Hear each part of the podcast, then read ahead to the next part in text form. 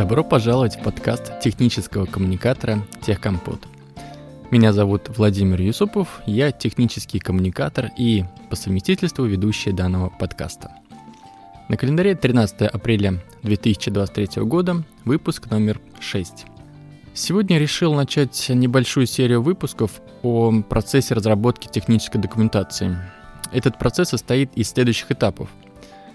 Подготовка, разработка, согласование и публикация. Процесс разработки документации будет представлен с точки зрения техписателя, но он также справедлив с некоторыми особенностями в случае разработки документации инженерами. Итак, тема сегодняшнего выпуска – подготовка. Данный шаг является, пожалуй, самым важным во всем процессе. Насколько качественно выполняются подготовительные работы – настолько качественно выполняется целевая задача по разработке документации. В свою очередь, этап подготовки может быть разделен на детальные шаги. Первый – планирование, второй – исследование, третий – технологическое оснащение. Рассмотрим каждый из шагов подробнее. Планирование. Любое дело начинается с планирования, будь то строительство дома, поездка в отпуск э, или разработка ИТ-продукта. В самом начале пути важно понять и разобраться как минимум в следующих вопросах. Что должно получиться в итоге, для кого и зачем это что-то будет сделано, и как это сделать. Ведь нельзя же, например, привести на участок столько-то упаковок кирпичей, еще какой-то объем песка, немного цемента, десяток рабочих и, показав им красивую картинку из журнала, сказать «сделайте так же». Хотя все-таки можно, но вот результат без должного планирования и расчетов вряд ли будет сопоставим с первоначальными ожиданиями. С технической документацией ровно та же история. Написание документации пойдет достаточно легко только при наличии хорошего плана.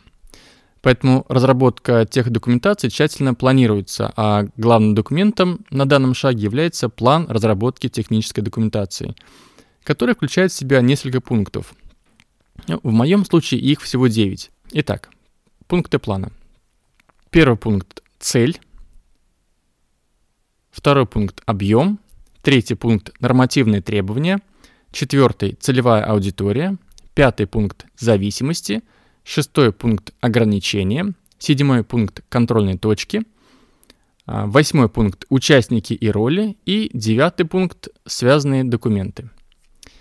Теперь подробнее по каждому из пунктов. Пункт номер один. Цель.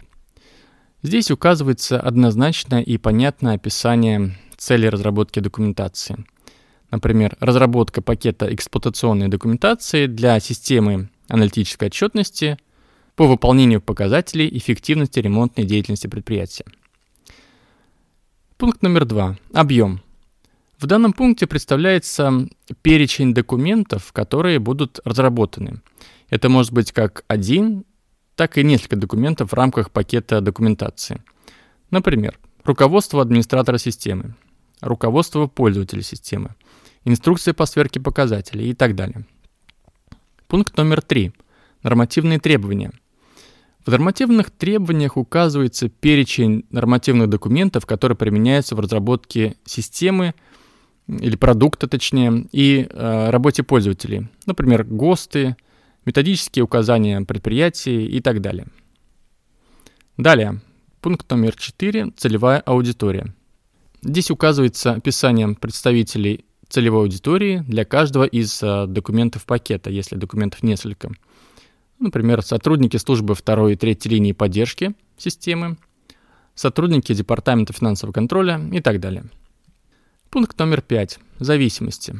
В данном пункте перечисляются возможные смежные задачи, которые оказывают влияние на разработку технической документации. Например, доработка и тестирование какого-то определенного функционала системы. То есть э, пока не окончены смежные работы, не могут начаться задачи по документированию этого функционала.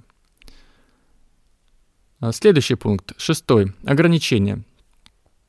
Здесь представлено описание возможных ограничений – которые могут накладываться на выполнение задач по разработке документации, например, бюджет, сроки реализации и так далее. Седьмой пункт. Контрольные точки. Это перечень контрольных дат, позволяющий отслеживать ход реализации разработки документации. Эм, например, можно указать дату первой версии документа, дату финальной версии документа и так далее. Следующий пункт, восьмой. Участники и роли. Здесь указывается перечень участников и их ролей в процессе разработки документации. Например, функциональный заказчик, предметные или функциональные эксперты по продукту, аналитики, техни- технические писатели и так далее. И заключительный пункт плана номер 9 – связанные документы. А, здесь указывается перечень проектных документов, созданных при разработке продукта.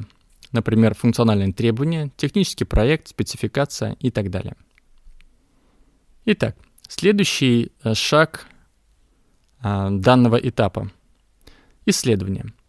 После того, как работы по планированию закончены, наступает время изучения продукта и поиска сокровенных знаний о нем. Другими словами, приходит время исследований. Исследования можно разделить на два типа. Это предметные и оформительские. К предметным исследованиям относится погружение в продукт и его детали. На данном этапе изучается вся имеющаяся связанная документация, а непосредственно сам объект или предмет документирования – Проводится интервью с предметными или функциональными экспертами. Также подробно изучаются процессы, связанные с объектом документирования. Таким образом, набирается огромный объем информации для дальнейшей работы. И достаточно часто на этом исследования заканчиваются, но до поры до времени остается открытым один вопрос – оформление документации. Во многих компаниях принято свои требования к оформлению технической документации, например, соответствие ГОСТам – Э, корпоративным стандартам или руководством по стилю. И, с моей точки зрения, желательно ознакомиться э, с соответствующими рекомендациями заранее, до начала разработки документов. Оформительские исследования в первую очередь актуальны для тех писателей-фрилансеров или разработчиков-фрилансеров, которые участвуют в проектах у различных заказчиков, а также для сотрудников, ну, что скажем, скажем так, новичков, которые только начинают э, свой путь э, в э, какой-то организации. Далее. Заключительным шагом этапа подготовки является технологическое оснащение или оснастка, то есть проверка необходимого программного обеспечения для выполнения поставленных задач. Набор инструментов для разработки технической документации может различаться от компании к компании, но все-таки их можно сгруппировать, чтобы получить общее представление о неком базовом комплекте. Итак, первым пунктом а, в наборе инструментов а, является текстовый редактор или текстовый процессор. Это основной инструмент для разработки документации, используется для набора, сохранения, редактирования текста, создания таблиц, вставки графических изображений и так далее. Примером здесь может служить э, всем известный Microsoft Word, OpenOffice Writer, э, LibreOffice Writer и Google Docs, ну и другие аналогичные инструменты. Следующим пунктом идет эм, ПО для обработки и редактирования изображений. Данный тип программного обеспечения используется для подготовки и оформления скриншотов, в основном сопровождающих э, документацию. Примеры здесь самые простые, допустим, Windows ножницы, э, Microsoft Paint, GIMP, Adobe Photoshop, э, если что-то посерьезнее надо сделать, ну и другие, опять же, аналоги. Следующий пункт – это система управления содержимым, или CMS. CMS используется для обеспечения и организации совместного процесса создания, редактирования документации несколькими авторами, техническими писателями или инженерами. Э, в основном применяется в крупных компаниях. Ну, примеры здесь э, WordPress, EasyDita и так далее. И заключительным пунктом в наборе инструментов я бы выделил интегрированную среду разработки, или IDE. IDE применяется при создании и поддержке технической документации с использованием инструментов и процессов, которые применяются в разработке программного кода смежной команды разработчиков. Является одним из признаков концепции под названием документация как код, э, Docs as код. Примерами э, данных сред э, я бы мог выделить, например, Atom, Sublime Text, Visual Studio Code и другие. Текстовые редакторы или процессоры в связке с программами обработки и редактирования изображений являются, что ли, джентльменским набором технического писателя. Это понятные, простые и функциональные инструменты, позволяющие эффективно выполнить свою работу.